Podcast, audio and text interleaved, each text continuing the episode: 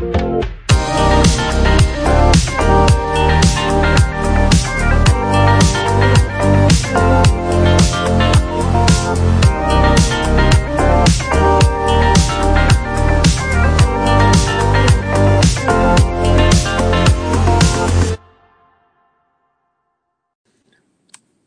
bienvenidos a nuestro episodio de Hablemos de Economía Circular. El día de hoy estoy muy entusiasmado porque tenemos como invitada a la doctora Janet Gutiérrez Uribe.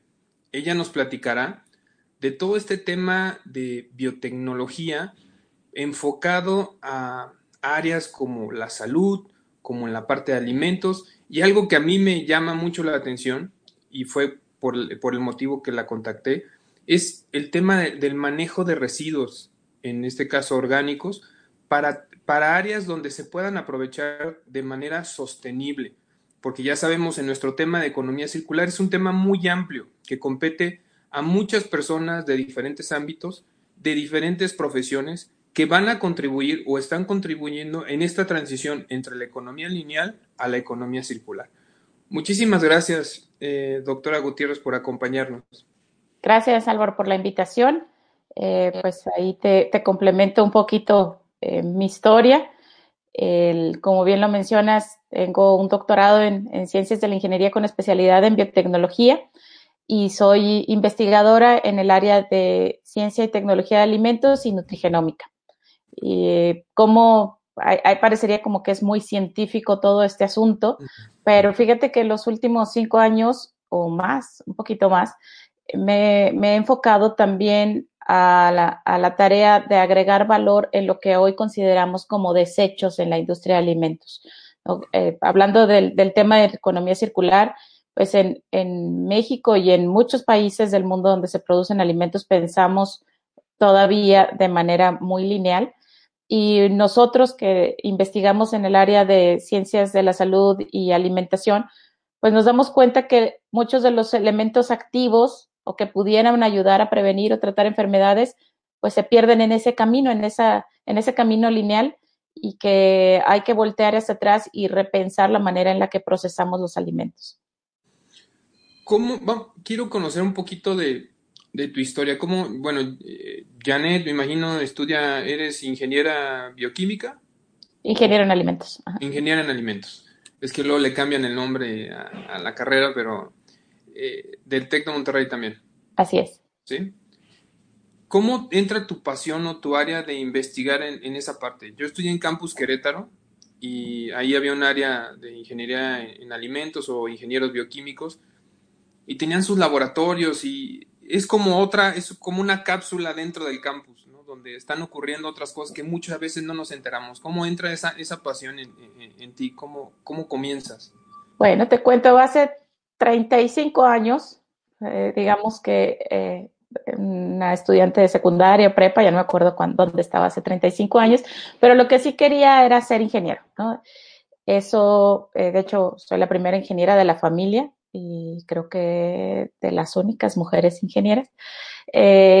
y, cuando ya llega el momento de la verdad que tienes que llenar tu solicitud y todo, dije, híjoles, ¿y cuál ingeniería? Eh, y la que me hizo clic en ese momento dije, pues es tronco común, entro a ingeniería en alimentos, ¿no? Y, ya después veo si me muevo a otra ingeniería. Ya estando ahí, eh, ahorita que decías, bueno, se confunde la ingeniería en alimentos con la ingeniería bioquímica. Llevo mi clase de bioquímica y, y definitivamente digo, esto es lo que me apasiona, ¿no? Hay tantas moléculas pequeñas en el cuerpo y en todas partes todo el ser vivo tiene pues estas, estos compuestos químicos que interactúan y que hacen una magia espectacular. Y, y digo, no, ¿sabes qué? Pero esto de bioquímica que estoy aprendiendo, mejor lo voy a enfocar a ciencias de la salud y me voy a cambiar a medicina. Y ahí voy yo muy feliz con mi papá, ¿verdad? no me acuerdo si está tercer, cuarto semestre, mi papá es médico, gastroenterólogo, o sea, ahí está la liga también con los alimentos y la salud, y le comento, papá, me quiero cambiar a medicina obviamente el shock, yo me pongo en los calcetines de mi papá en ese momento y digo, híjoles, pues si ya vas a casi a la mitad de la carrera y te quieres cambiar a medicina, nada más porque te gusta la bioquímica, sí, papá, es que me gusta mucho la bioquímica. Dice, a ver, cuéntame más, ¿por qué, te, ¿por qué te interesa todo eso? Le digo, es que te das cuenta de que lo que comemos pues no es nada más una rebanada de pan, o sea, cambia si es un pan de este tipo, si es un pan de este otro tipo, si lo combinas con tal cosa. Me dice, ¿sabes qué? Lo que me estás contando es que quieres descubrir qué está pasando entre los alimentos y la salud y cómo puedes ayudar a prevenir y tratar enfermedades.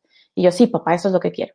Dice, pues sí, pero estudiando medicina tampoco vas a llegar a eso. O sea, lo que tú quieres es ser investigadora y yo te recomendaría mejor que después hicieras estudios de, maestría y de doctorado y, que incluyas un poquito más de ciencia en tu formación. Bueno, y, me regresé contenta con la decisión. Em, casi todos mis proyectos de la carrera, eh, pues de transformación de, frutas y hortalizas, de lácteos, todos siempre eran nuevos productos enfocados al, a la prevención o tratamiento de enfermedades o hacer alimentos más saludables. O sea, hablando de eso fue a finales de los noventas. Em, también tuve la oportunidad, eh, dado que siempre estuve muy activa en las sociedades de alumnos, de en un viaje a Francia conocer el, Instituto Nacional de Investigaciones Agronómicas. Y bueno, antes habíamos conocido a un investigador que habíamos invitado al, TEC eh, Campus Monterrey y me encantó lo que estaban haciendo, ¿no? cuando hablas de un microorganismo que fermenta un producto lácteo, pero que está diseñado para que eh, ese microorganismo te ayude a prevenir enfermedades y, em, y bueno, y no porque esté modificado genéticamente, sino porque lo seleccionaste de lo que estaba ahí naturalmente presente, lo seleccionas, lo haces crecer y lo, y lo utilizas comercialmente. Entonces ahí me encantó, por primera vez eh, me di cuenta que el multidisciplinario es muy importante para hacer cambios en, en, la región y en el mundo, ¿no? Entonces ahí este instituto pues tiene, cuenta con varios laboratorios distribuidos en Francia, cada uno enfocado en problemas regionales y colaboran eh, sociólogos, economistas, eh, la sociedad, eh, productores. Entonces dije, es que esto, esto, esto me encanta, esto es lo que yo que eventualmente quiero llegar a hacer, ¿no? Entonces, ahí ya eh, regreso, estudio tecnología, mis proyectos también, pues eh, gracias a la comunicación entre pues lo que era química, tecnología de alimentos y la escuela de medicina, es que pudieron salir adelante. Entonces, y ya de ahí, pues, y seguir haciendo crecer esto, porque pues a, a principios del, del siglo, eh, la realidad es que sabíamos mucho o hablaba mucho de la, de la paradoja francesa y de toda esta alimentación mediterránea y dije, pero en México también hay muchas cosas, ¿no? Y que pues no hemos sabido eh, validar científicamente. Y eso es a lo que me he dedicado los últimos 20 años de mi vida. No, y, y de acuerdo a lo que leo, creo que ha dado muchos frutos en ese campo eh, varias patentes, muchas publicaciones, muchas citas. A mí me llama mucho la atención porque cuando uno decide, en, tu caso me imagino, porque yo, no soy así, pero cuando tú decides ser investigadora, es por algo, o sea, es, tu pasión de, ir descubriendo, ir aportando cosas y sobre todo de lo que desarrollas verlo aplicado, que eso es de, de, las partes más importantes. Por ahí veo que hace dos meses, en noviembre, recibiste el premio de la Academia de Ciencias jóvenes, de personas jóvenes investigadoras. O sea, la verdad, eso es muy bueno para ti, para México, para muchas cosas, como tú dices, esta área de, de entender la prevención de muchas cosas. En la naturaleza hay muchas cosas que todavía no entendemos dentro de nuestro cuerpo. En este caso, la alimentación es el principal motor de nuestro cuerpo y si queremos tener un buen cuerpo, tenemos que tener una buena alimentación, aparte del ejercicio y otras cosas que se van complementando. Entonces, es, la verdad a mí me gustó mucho y por eso me, animé a contactarte, escribirte, te agradezco ahí tu, respuesta y la parte que participes. Entrando a materia, una, una de las cosas que, que, empecé a leer aquí, me encontré que estuviste apoyando a unos chicos eh, en el semestre I y me llamó mucho la atención que uno de los residuos que trabajaron es el proyecto con residuos de café. ¿Nos podías platicar, nos podías compartir de, ese proyecto?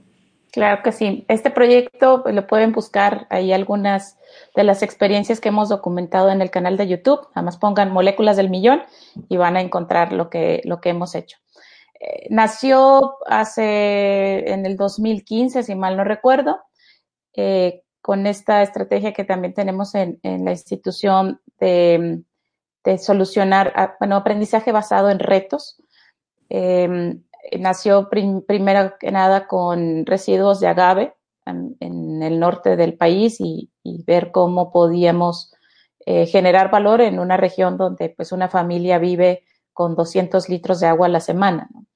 Entonces, eh, en el 2017 que me, que me mudo al sur de México y presento esta eh, iniciativa con una empresa transnacional, que, por lo mismo de, ser socialmente responsable, dice, es que esto es lo que necesitamos para ir haciendo cambios en, en los productores de café, leche, y en ese entonces queríamos incluir cacao, pero ya no nos daba la vida.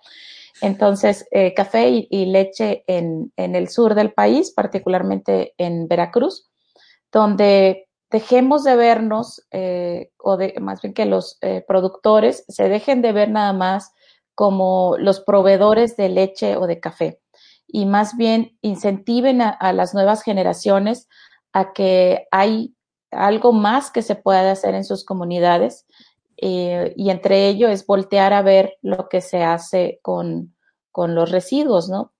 todas, todo el sistema de producción, pues sí genera una cantidad importante de residuos y que no lo veamos como un desecho, sino como una materia prima para agregar valor. E inclusive eh, en algún momento puede ser hasta más valioso que el, el, negocio original, ¿no? Y eso es lo que hemos hecho ya por, vamos por la sexta, eh, ejecución de, el semestre y moléculas del millón, donde otra cosa muy importante es que pues como investigador y como equipo de profesores, pues no nos daría la vida de generar N cantidad de proyectos, sino más bien nuestra labor es incentivar a estos alumnos que están en formación en el área de biotecnología y desarrollo sostenible a que generen proyectos, más bien cogeneren proyectos, porque es en, en colaboración con, con estas comunidades rurales, para aprovechar estos subproductos. Y han salido cosas muy interesantes desde ingredientes con eh, altos en fibra, ingredientes para alimentos y bebidas también con antioxidantes.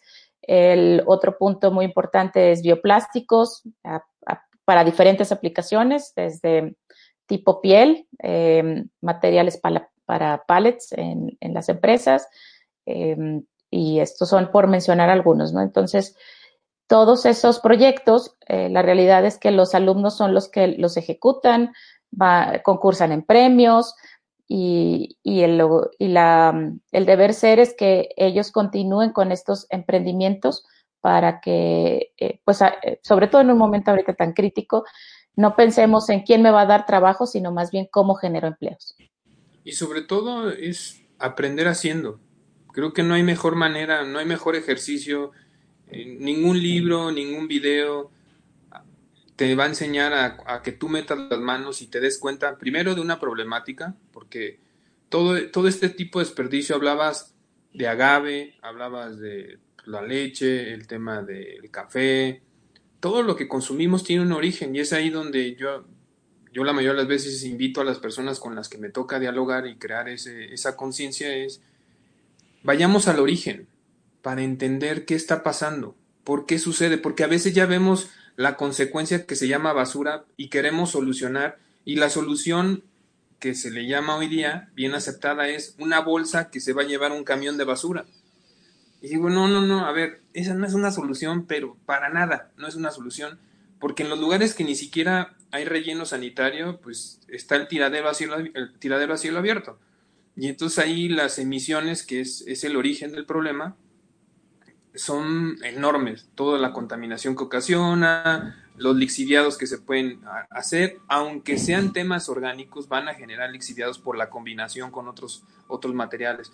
Y dicen, no, es que en mi ciudad o en el lugar donde estoy yo sí hay rellenos sanitarios. Digo, es que hay muy poquitos rellenos sanitarios que realmente cumplen la normatividad y es, es una tristeza porque no se va a compostear. O sea, las condiciones que tiene un relleno sanitario es bien sabido, no tiene oxígeno, no le está dando la luz del sol, entonces ahí va a permanecer. O sea, creo que la solución de enterrar no, tampoco no es la solución más inteligente. Luego la gente dice, bueno, vamos a quemar el, residuo. a ver, quemarlo tampoco no es una opción.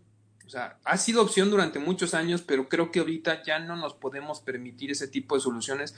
Y es ahí cuando investigaciones como las que estás haciendo tú y esa sensibilización que estás haciendo en los, en los alumnos de estas carreras, donde se están dando cuenta que hay muchos problemas por solucionar, porque eh, no sé si a ti te ha tocado, pero hablando con muchos chavos, dicen es que ya todo ya lo emprendieron, ya hay muchas cosas creadas, ya no hay nada que hacer, no hay nada que crear. Entonces vuelven a poner una paletería y vuelven a poner una, una de tacos, porque taco es el mejor negocio. Y no digo que no sea negocio, pero si estamos hablando de buscar qué cosas te apasionan y qué cosas quieres dejar alguna huella distinta, creo que hay muchas áreas de oportunidad de, de dónde trabajar. Entonces, vamos a tocar este tema eh, en específico para, para, conocer un poquito el proceso. Supongamos que se, se, escoge, en este caso, los residuos de café.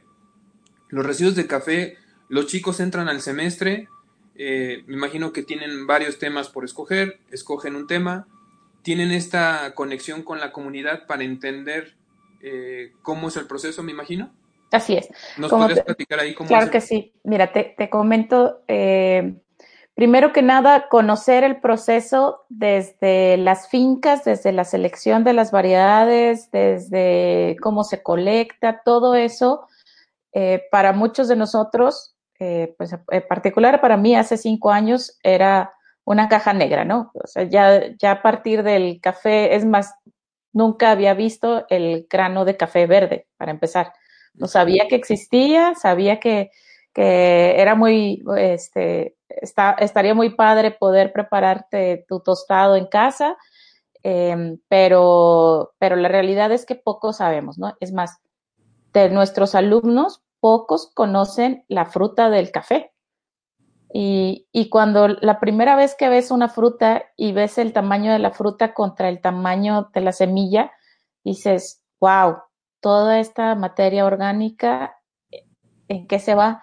Y después visitas y, ves eh, los sitios en donde se está eh, acumulando esta, esta pulpa.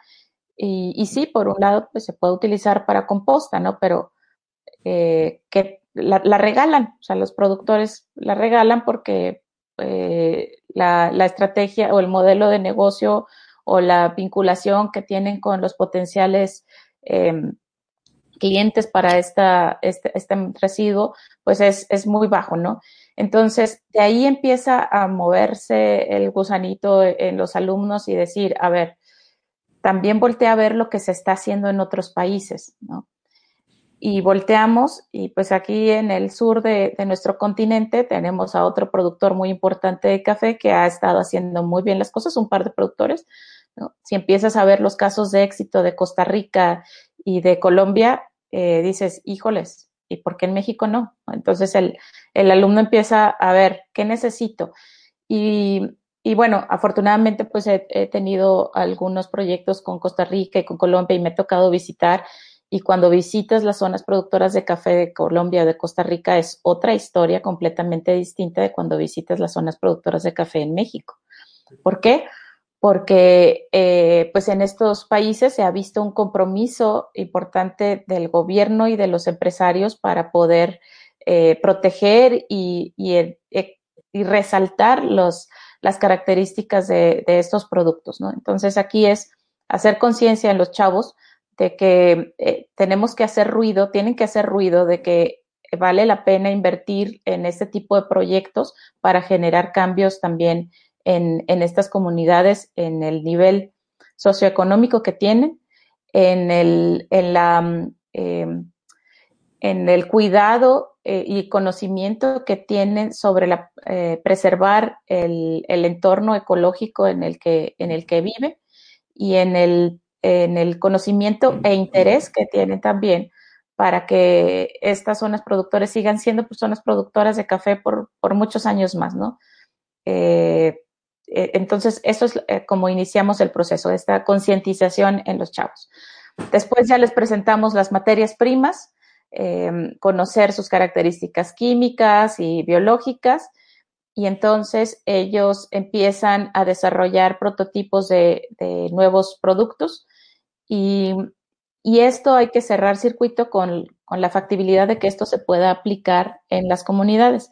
Entonces, sí pueden ser proyectos muy novedosos, pero que requieren mucha inversión o, o, pro, o productos que son pues, medianamente, eh, eh, eh, requieren una, inversión mucho más baja y que se pueden aplicar. Eh, ahorita en el contexto, nos tocó el año pasado vivir en este contexto de, de todo trabajo en casa.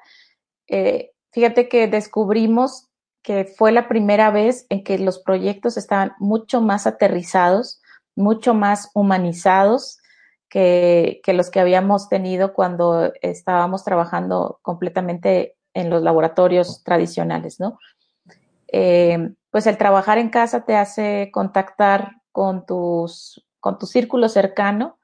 Claro. Eh, tu círculo cercano también aporta ideas completamente contrastantes. Entonces fue como micro trabajos multidisciplinarios que hicieron en casa y que cuando los, y como por esta misma comunicación que tuvieron con, con personas que no son de biotecnología, la manera en que lo comunicaban con, con las comunidades era mucho más eficiente. Entonces, eh, me, me, dio mucho gusto eh, que ver que sí se puede, inclusive aunque no tengas un laboratorio para desarrollar tu producto mínimo viable, lo que importa son las bases, son los conocimientos y son este interés genuino de transformar a la sociedad. Y eso, y eso cuando entra el alumno y cuando pasan las 16 semanas, la verdad, eh, pues a casi todos los profesores casi se nos salen las lágrimas, nos, nos aguantamos porque, porque sí se genera un, un, un, lazo muy, muy padre que no se hace de la misma manera cuando tienes un, un curso tradicional. No somos un equipo de seis o siete profesores, eh, dependiendo del semestre, y, y los alumnos, y, y, es una comunicación continua, nos volvemos una familia, pues ahora en, en la virtualidad, pero somos una, una familia que se comunica y se retroalimenta, ¿no? También eso es bien crítico. Siempre hay un punto crítico de la retroalimentación, eh, en donde pues muchas veces no están acostumbrados a escuchar la realidad, a decirles la realidad y, y, entonces parece como que estás atacando su proyecto, pero la verdad es que estás apoyando a que se desarrolle eh, de una manera más efectiva, ¿no? Porque tienes poco tiempo para desarrollarlo. Y, y pues esa es la historia. Y esa es parte de la experiencia, o sea, el saber escuchar esta retroalimentación, el saberte acercar a las personas y escuchar de primera mano su necesidad. Creo que el 2020 si algo nos dejó es, es esa desaceleración en nuestras vidas y ser un poquito más conscientes y valorar más lo que nos rodea. Esa, esa libertad que tenemos y que a veces la damos por sentada que existe. Entonces creo que todo eso ayuda, eh, nosotros que nos dedicamos como grupo a temas ambientales y temas sociales, hemos percibido eso. La gente en su casa, las plantas eh, desde una visión distinta, las empresas, personas más conscientes buscando soluciones porque ahora pasas más tiempo en tu, en tu casa y te das cuenta eh, eh, de otras cosas que antes no, no, o no te percatabas porque estabas muy presionado con tu agenda o muchos viajes entonces sí notamos eh, cierta diferencia y más, más participación ante la situación que, que estamos enfrentando. Entonces, qué, qué, bueno que con esta experiencia lo puedan vivir. A mí me gusta el tema de este tipo de residuo porque es algo controversial. Generalmente nosotros los, human, los humanos nos comemos, aprovechamos la fruta y, no, y no la semilla, ¿no? Entonces en el café es como, a ver, lo que me interesa es la semilla y todo lo demás pasa a segundo término, porque lo platicaba con mi esposa el otro día, dije, qué chistoso, ¿no? Que en este caso lo que interesa siempre es esto y el resto no, no se ha hecho algo viable, algo que se escale a, a gran demanda, porque realmente el interés es, es, sobre la semilla. Pero bueno, hablando y conectando con el tema de emisiones, este tema de la economía circular se trata de esto, desde, desde buscar un diseño que sea muy similar o tratando de, se puede decir, copiar cómo se comporta la naturaleza, ¿no? Así, tal cual, vivir ese ciclo. Y si en el caso de, de, del café o de cualquier otra materia prima, estamos aprovechando ciertos productos para transformarlos o ciertas materias primas para transformarlas en productos, bueno, ¿qué va a pasar con todas esas materias alrededor que no nos interesan, hablando del café, nos interesa la semilla y todo lo demás se le está buscando un uso con, con las investigaciones y los desarrollos que están haciendo en proyectos de semestre y pero también entra el hecho de que después cuando la gente usa esa semilla ya en forma de café en distintas presentaciones, es también qué está pasando con ese café. ¿no? Estaba leyendo y revisando eh, los países que consumen muchísimo café y que tienen cientos de cafeterías alrededor de sus ciudades o de su país y que eh, al final extraen el, el, el, café que nos tomamos, pero todo lo que queda ahí de los pozos que le llaman de café, también llegan a un destino que no es nada amigable, ¿no? Se convierte en basura porque en los lugares donde no separan la basura, pues a lo mejor eso se mezcló con otros materiales, con plástico, con otro tipo de desechos, y pues tampoco se logró el aprovechamiento y la reincorporación. Entonces, me gustaría que nos platicaras un poquito más de detalles, es qué tipo de aplicaciones han logrado ¿no? ¿Qué, qué, desarrollos? Yo sé que es difícil escalar, ¿no? Porque, por el tema de volumen, pero al menos cuáles han sido los productos mínimos viables que han logrado o los prototipos. Ahí, ¿qué, ¿cuáles serían tus recomendaciones para estos chicos? Es, ¿Qué sigue? Porque a veces llegan a algo positivo, pero se dan cuenta que el camino no va a ser nada fácil. Eh, ahí, ¿cuál ha sido tu experiencia? Eh, sí, definitivamente el camino no es nada fácil y ellos lo viven en las 16 semanas y esas, en esas 16 semanas también se, se dan cuenta que vale la pena invertirle eh, tiempo y, y, esfuerzo a este tipo de proyectos. El, de los proyectos que han evolucionado eh, pues son el tema de, sustitutos de, plástico. Eh, pues, y fíjate que tiene que ver mucho con eh, bueno, el cuidado que tiene este desecho para poder ser materia prima de, de un nuevo producto y, y, pues no se podría, así como están las condiciones hoy, hoy en día en estos procesos de transformación de, hacia el café, eh, convertirlo en un alimento tal, tal cual o un ingrediente para alimento por cuestiones de sanidad, ¿no? Pero eh, para el tema de bioplásticos sí han, han resultado proyectos eh, interesantes y que además el, el, la estrategia o el, el, modelo de producción que tienen los alumnos puede involucrar también utilizar otras materias primas, porque es igual que muchos otros vegetales, pues no hay café o no hay pulpa de café todo el año. Entonces, oye, y, y eso es parte de lo que les hacemos hincapié. Oye, ¿qué harías en los otros nueve meses que no, no hay pulpa de café. Y ahí pues, empiezan a generar todas sus ideas, ¿no? Y, y, eso es lo padre, que este tipo de proyectos se pueden vincular con, con otras empresas que generan otro tipo de residuos y, generar valor, ¿no? Entonces, eso es una de las estrategias que hemos seguido. Uno de los equipos, pues, ha estado colaborando ya en generar propuestas para otra industria, ya no es, eh, ya no son residuos de café, es residuos de, de, de, otra fruta que se utiliza para hacer jugos y, y, adaptando la tecnología que desarrollaron en 16 semanas a este nuevo residuo. El, el punto crítico también lo que hacemos en el semestre IT, trabajamos con gente de la escuela de negocios, es que eh, pues sea rentable, ¿no? Está muy padre hacer proyectos eh, que tengan esta responsabilidad social, esta responsabilidad por el medio ambiente, pero eh, pues de algo vas a tener que mantener a esta planta productiva, ¿no? Y eso también lo evalúan los alumnos, saben desarrollar toda la parte de, de, evaluación de proyectos, a lo mejor no tan avanzado como alguien especialista, pero sí para, para ver si vale la pena seguir con un proyecto o no. Eh, entonces, eso es, eso es lo que se, se hace.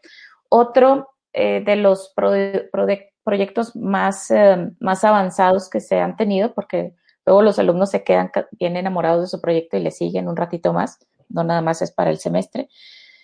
Es, eh, bueno, así tal cual está el residuo, pues no puede ser consumido, pero eh, podemos utilizarlo con microorganismos que eh, degraden y generen en, este proceso de degradación moléculas eh, bioactivas, ya sea antioxidantes o fibra soluble que después puedas utilizar en bebidas o en alimentos.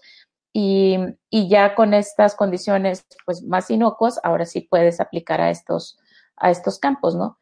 Eh, en México, por ejemplo, pues si uno voltea o, se pregunta de dónde vienen los ingredientes para estas bebidas que son eh, inmunoestimulantes o que te ayudan a, prevenir enfermedades, pues es un tipo de fibra soluble de un hongo y la mayoría de, del, ingrediente activo, del principio activo, viene de China.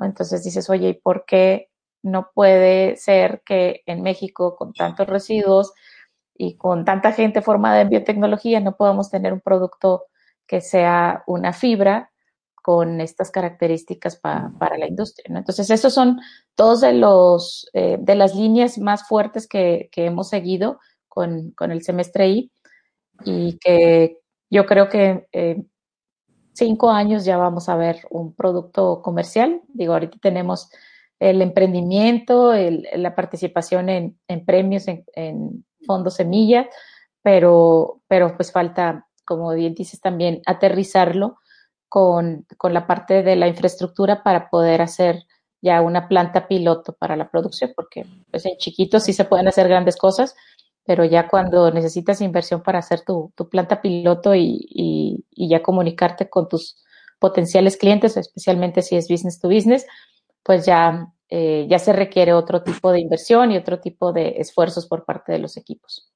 Y sobre todo que después te enfrentas a otra situación, ya cuando logras pasar ese paso que tú comentas, pues la gente también, al, momento que tú defines qué precio es el que va a tener tu producto, pues en ocasiones te das cuenta que a lo mejor tu precio es más caro contra algo que es similar, pero que no está pensado desde el diseño como, como ustedes lo están haciendo, ¿no? Cómo aprovechar un residuo pero todo eso tiene un costo, entonces a veces las personas piensan de manera errónea que, ah, es que como estás usando basura, tiene que ser más barato, va a ser mucho más barato.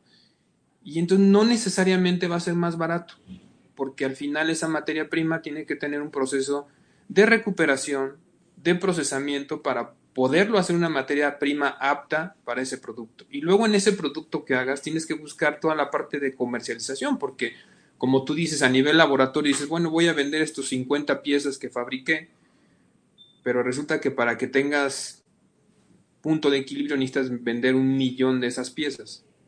Entonces, a ver, a ver, a ver, ya no estoy entendiendo. Si yo estoy salvando al mundo, quitando emisiones, ¿por qué nadie me ayuda?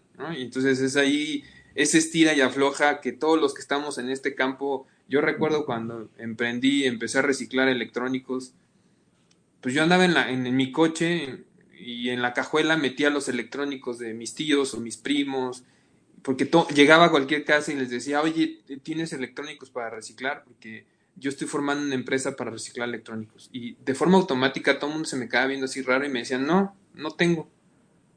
Como que desde ahí yo no sabía cómo explicarles, ¿no? Porque antes la gente no cambiaba tanto sus electrónicos. Y entonces yo con los que tenía confianza, a ver, mira, dame chance, vamos, ¿tienes un cuartito de servicio? Sí, sí, tengo un cuartito de servicio. Mira, vamos.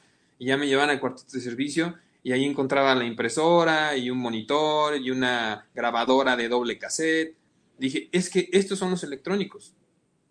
Me dice, no, sí, pero es que mi mamá los va a regalar o, o a lo mejor los quiere vender o los tenían en el closet, ¿no? No había cuartito de servicio, pero llegaba, a ver, dame chance de entrar a tu closet. Y ahí en la parte de arriba del closet encontraba una impresora así súper viejita y cosas así que pues haces, comienzas de menos 20 o menos 50, no estás comenzando de cero, porque para hacer ese modelo de negocio en el, en el caso de reciclaje electrónicos fue un proceso similar, fue ir concientizando desde el acopio de ese material y si nada más yo seguía con lo que acopiaba en la cajuela de mi coche, pues no iba a llegar a nada. O sea, sabía que esto tenía que ser un cambio con muchas personas, tratar de concientizar, y no nada más concientizarlos, es que tomaran acciones. Y hoy día seguimos trabajando en eso. Entonces, entiendo perfectamente lo que me platicas porque es algo que te tiene que apasionar, porque vas a luchar todos los días. No es como arrancar una empresa donde dices, ah, yo fabrico zapatos, entonces ya sé que con buena calidad, buen precio, buen diseño,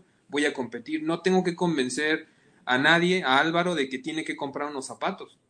Pero acá era de, oye, vamos a reciclar. Entonces, en, el, en el tema del campo es un poquito permear a, los, a, los productores de qué va a pasar con ese material, ¿no? Porque dicen, no, pues aquí tengo una mina de oro. Al rato también ellos dicen, no, es que yo sé que con esto vas a hacer algo, entonces me tienes que pagar mucho y si ya desde ahí ya empezamos con el pie izquierdo, resulta que no va a ser viable, porque trasladar ese material, procesarlo y, llegar al producto donde lo vas a aplicar.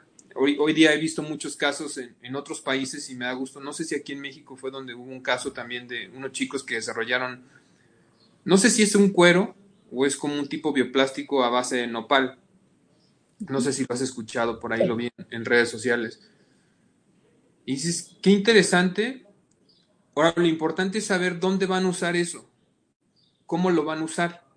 Porque si ese material que es natural lo mezclas con otros materiales que tienen químicos o no son naturales, de todos modos al final de vida de ese material no se va a poder reciclar, no se va a reincorporar. Entonces va a ser muy importante la combinación que hagas con otros materiales. Y creo que esa es la parte que también los jóvenes que están en semestre ahí tienen que entender es dónde y cómo se va a usar, porque hay que pensar en el análisis de ciclo de vida completo del producto, para que hoy, hoy día lo que yo genero con este material que viene de productos reciclados o de materiales que recuperé para evitar emisiones, y esas emisiones generan gases de efecto invernadero y eso genera el calentamiento, cuestiones así, es dónde va a terminar, porque si nada más fue algo de moda o fue un fashion, eh, hice unos zapatos con, eh, con, esta piel, ¿no? Con este bioplástico, pero resulta que todo lo demás que le pusiste no es nada amigable con el medio ambiente, eh, nada más fue un tema de marketing. Y hoy día, no sé si te ha pasado, creo que se está dando mucho eso. Muchas marcas empiezan a generar este tipo de proyectos, pero todavía yo no veo realmente una estructura y sé que es parte de la transición, pero creo que ahí también nosotros como ciudadanos nuestra labor es un poquito leer más de a ver si es cierto lo que me estás diciendo, si es cierto que lo estás generando con estos materiales. Es como la gente de los plásticos, ¿no? Lo que son biodegradables o los que son oxodegradables o los que...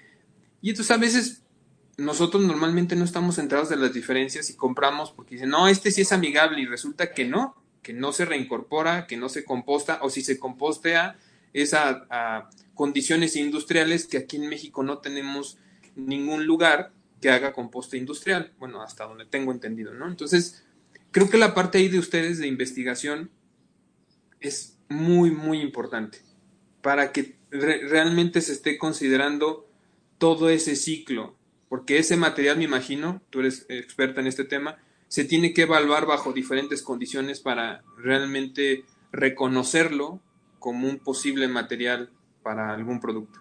No sé ahí si nos puedas... Sí, sí, de hecho, eh, fíjate, hace cinco años pues yo no hubiera, no hubiera atrevido a que un equipo desarrollara un bioplástico o, diseñara un material, pero en el equipo de profesores, pues sí tenemos a gente experta, ¿no? Que, que conoce todo, o sea, que, está, que te puede decir a ciencia cierta qué pruebas seguirían para validar que realmente sea eh, biocompostable, que sea biodegradable, que sea oxodegradable, eh, que haya reducido el impacto eh, químico y biológico que puede tener este, este nuevo material.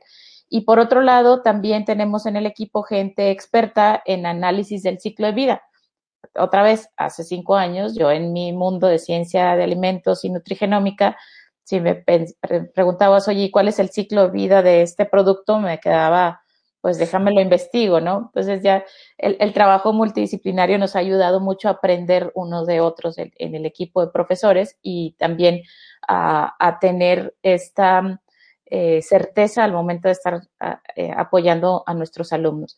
Y por otro lado, fíjate que, también es muy importante esto del, marketing, ¿no? Tenemos el caso de Piñatex, por ejemplo, que pues es un material que sustituye la piel, que sí se ha convertido en algo muy trending en, algunas marcas y que, y que bueno, nosotros tomamos este tipo de casos de éxito para explicárselos a nuestros, a nuestros alumnos y se dan cuenta que ahorita pues sí es trending, pero requirió más de 10 años de trabajo por parte de pues, pues una mujer eh, que desarrolló la, tecnología, es investigadora, o sea, no es alguien que nada más llegó y, se puso a, hacer el, negocio, ¿no? Sino que eh, también se dedicó a desarrollar la tecnología, tanto la parte química como a buscar quienes le ayudaran a construir las máquinas que necesitaba para hacer eso ya a nivel industrial. Y otra parte muy importante que también nos hace falta en, nuestro país y que hacemos mucho hincapié con los alumnos de semestre I, proteger eh, la propiedad intelectual. Eh, en, cuando haces ese ejercicio de a ver qué es potencialmente patentable, eh, el alumno se enraiza más con su proyecto, ¿no? dices, híjoles, es que sí vale la pena. Y, y, te das cuenta que esa innovación vale la pena documentarla y decirle al mundo que fue tu idea. Entonces, y esa confianza eh, eh, nos hacía falta en, en, un semestre tradicional, ¿no? En unas clases tradicionales donde sí, cada quien tiene sus trabajos finales de sus cinco o seis materias que lleve. Y aquí, pues es como dije al principio, es aprendizaje basado en retos y el resultado de ese aprendizaje puede ser hasta una solicitud de patente. Pues de mi parte yo creo que eh, lo que más me gusta es ese proceso. Me, hubiera encantado cuando yo fui estudiante vivir un proceso así de, emprendimiento ¿no? real, donde pudiéramos vincularnos con laboratorios y este tema de semestre I no existía cuando yo estaba en la carrera. Pero sí los programas emprendedor me abrieron mucho como la cabeza, ¿no? El hacer el ejercicio. Yo cuestionaba mucho a mis, a mis profesores porque a veces muchos de ellos no habían emprendido. Entonces era como puro leer libros y no, investiguen esto, investiguen el otro, pero no había como algo real en, en lo que buscábamos. Pero al final el ejercicio se cumplía. Es créete que tú estás tratando de emprender algo, hacer algo, este lado ambiental no estaba considerado todavía en esos años, pero sí es un gran ejercicio lo que están haciendo en semestre y esto de moléculas del millón que me comentas, creo que también es algo padrísimo porque no es, no es desarrollar algo, hacer crecer algo para usarlo en materia prima, sino es algo que ya, ya cumplió el por qué fue eh, sembrado y cultivado, cosechado, y después ya es, ah, ok, está este residuo, ¿qué podemos hacer con esto? Porque hay cosas que sí se desarrollan, pero tienen que hacer campos para generar la materia prima para esto. Entonces, eh, leyendo un poquito más de esto, pues evitar esas confusiones con la gente. A veces he escuchado, me ha contactado gente que, oye, estamos haciendo tenedores, ¿no? Con bioplástico, con residuos de café. Nosotros, donde yo nazco en el tema de reciclaje, primero nací reciclando plásticos postindustriales en otra, en otra empresa que, desarrollamos, y te das cuenta, ¿no? Te mandan las muestras y dices, oye, no manches, es 95% eh, polipro o polietileno y nada más le agregaste así para que tome el color, ¿no? De, aguacate o de café. Y, entonces no es un bioplástico, porque no es, o sea, y eso como que a la gente le cuesta y como tú dices, se sienten agredidos de, oye, no, pero es que yo estoy ayudando al medio ambiente. Digo, a ver, Sí y no. Sí, porque según tú, sí estás recuperando un, un, residuo que se pudo haber ido a un relleno o a un tiradero, pero luego este tenedor que al final fue de un solo uso, lo tiras. Y entonces es más complicado reciclar eso, porque si fuera un tenedor de puro polipro, pues ahí sí hay probabilidad que lo puedas moler y volver a recuperar ese polipro, pero el hecho de tú haberle incorporado otras cosas, otros aditivos, ya no lo haces posible que a lo mejor se pueda reincorporar en otra cadena. Entonces, creo como tú bien comentas, hay todavía muchas cosas por descubrir, muchas cosas por dejar claro para las futuras generaciones, pero lo que me queda, me queda muy, muy específico y concreto es, necesitamos lo que están haciendo ustedes, es que esta investigación se involucren a más alumnos a intentarlo. No nada más es ver el tema del negocio, es mira, ven, participa acá en backstage, date cuenta del proceso. No quiere decir que en un futuro lo tengas que hacer, pero al menos vas a entender qué sucede antes. Y ya tú decidirás si te quieres enfocar a la parte comercial o a la parte de investigación o combinas ambos mundos, porque eh, yo he hecho muchos proyectos y muchas iniciativas donde a lo mejor yo soy el gestor o el conector, pero hay gente atrás de mí muy, muy inteligente, muy apasionada en, lo que hace para la investigación. O sea, un residuo electrónico tiene muchos componentes, muchísimos. No nada más la tarjeta electrónica. Hay plástico, hay vidrio, hay metales ferrosos, no ferrosos. Es una cantidad impresionante. Y entonces te rodeas de gente que, que sabe, ¿no? Y entonces empieza a juntar esos talentos y es como armar un rompecabezas y ¡pum! De repente sale y como tú dices, no, la gente cree que de la noche a la mañana, pues sí, de la noche a la mañana se llama 10 años mínimo para, para llegar a algo. Entonces, yo te agradezco mucho tu participación. Eh, te voy a decir Janet, que estás muy joven. Y, y, me gustaría cerrar eh, con un comentario tuyo. ¿Qué, qué, qué, qué nos recomendarías a, a las personas que, que, tenemos hijos y que tienen esa curiosidad? Porque todos somos muy curiosos de chicos, pero creo que a veces cometemos el error como papás. Hoy día yo soy papá y a veces, no, no hagas eso, no, lo vas a romper, no, y no, y no, y no, y te preguntan, ¿y por qué? ¿Y por qué? Ay, ya, déjame de preguntar. Y como que a veces no canalizamos eso y, y como que vamos matando ese espíritu de curiosidad, de investigar, de, de ser creativo. ¿Qué, ¿Qué, nos recomendarías, Janet? Pues yo también soy mamá de dos niños eh, y, sí los dejo que hagan más cosas, pero siempre y cuando primero conozcan el terreno. ¿no? La primera vez que se subieron a una resbaladilla gigante, pues decías, fíjate qué, puede pasar si te caes, eh, eh, revisa cómo puedes prevenir lo que, esta caída. Y, la verdad es que yo quisiera que mis hijos fueran unos rebeldes con causa, ¿no?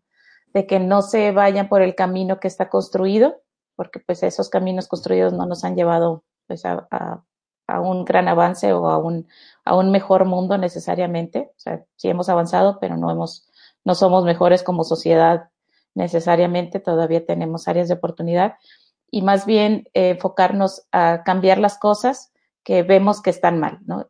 Empezando, a lo mejor no puedes hacer mucho, pero empezando por no aceptarlo, ¿no? Hace ratito decías, oye, ¿por qué tengo que usar un tenedor y una sola vez y tirarlo, ¿no?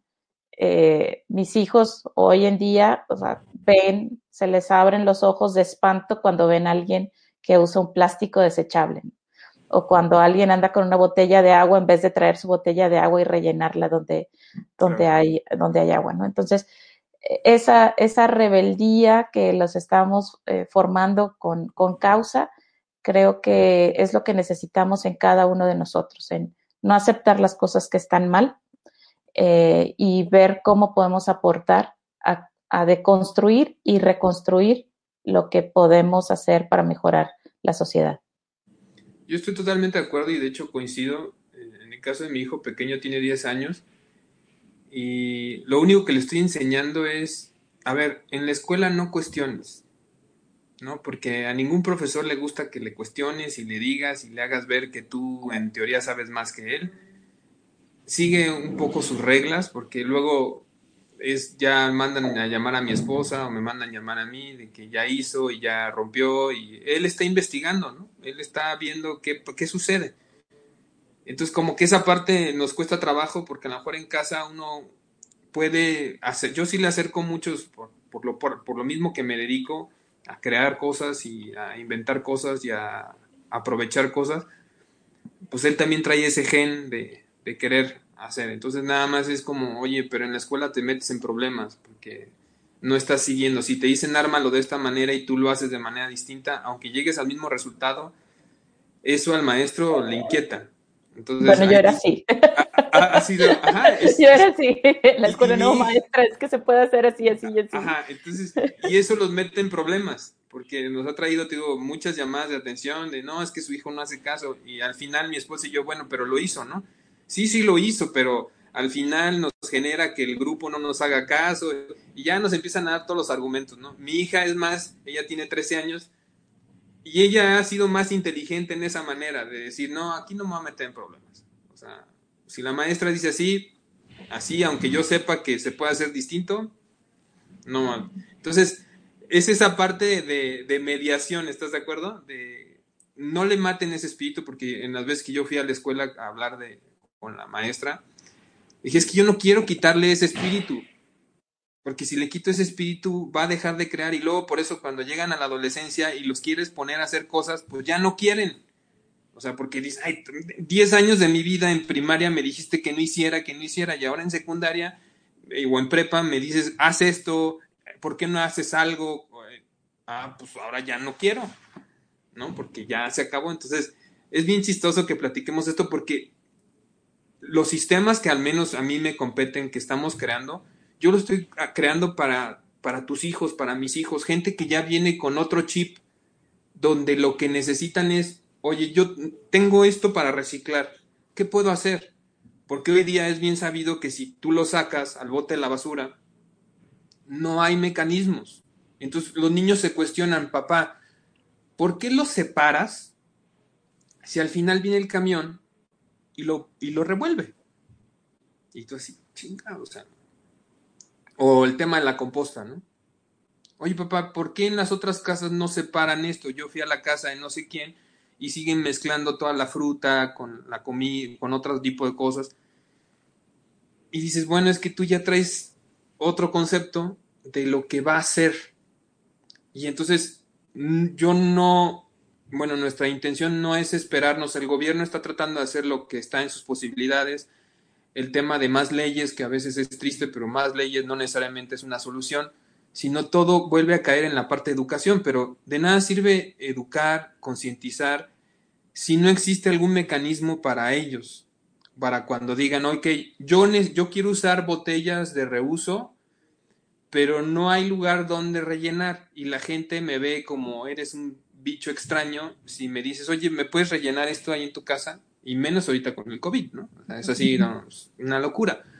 O el tema de la ropa, ¿no? Como les digo, oye, si esta ropa, que era una, algo que hacíamos nuestros abuelos, o sea, como algo muy común, la íbamos rotando entre familias y, todo, o sea, hoy día es como, lo están volviendo a considerar, pero ya había un periodo donde no, hombre, o sea, van a pensar que, que no tienes dinero, o sea, cosas así que dices, a ver, no va por ahí, o sea, este es un mundo donde tiene recursos finitos y más nos vale que si queremos que nuestros hijos tengan los recursos como nosotros los tuvimos, los empecemos a cuidar desde ahorita. Entonces, yo te agradezco, Janet, perdóname que este tema me apasiona mucho y me empiezo a, desviar, pero te agradezco mucho tu tiempo para, para regalarnos tus comentarios, tu visión.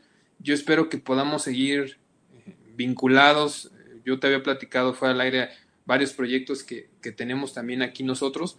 Pero independientemente de eso, si hay alguna persona que, que te quiera contactar, ah, manejas alguna red social o que te quiera preguntar algo, algún interés, o sea, no que te quite mucho tiempo, pero algo como uno aprende de muchas personas al final de cuentas.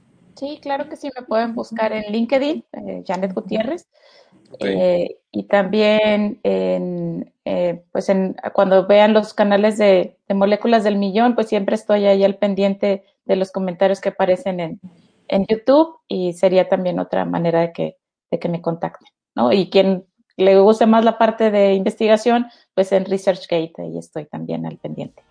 Ok, pues muchísimas gracias, te mando un fuerte abrazo y enhorabuena que nos acompañaste. Gracias a ustedes.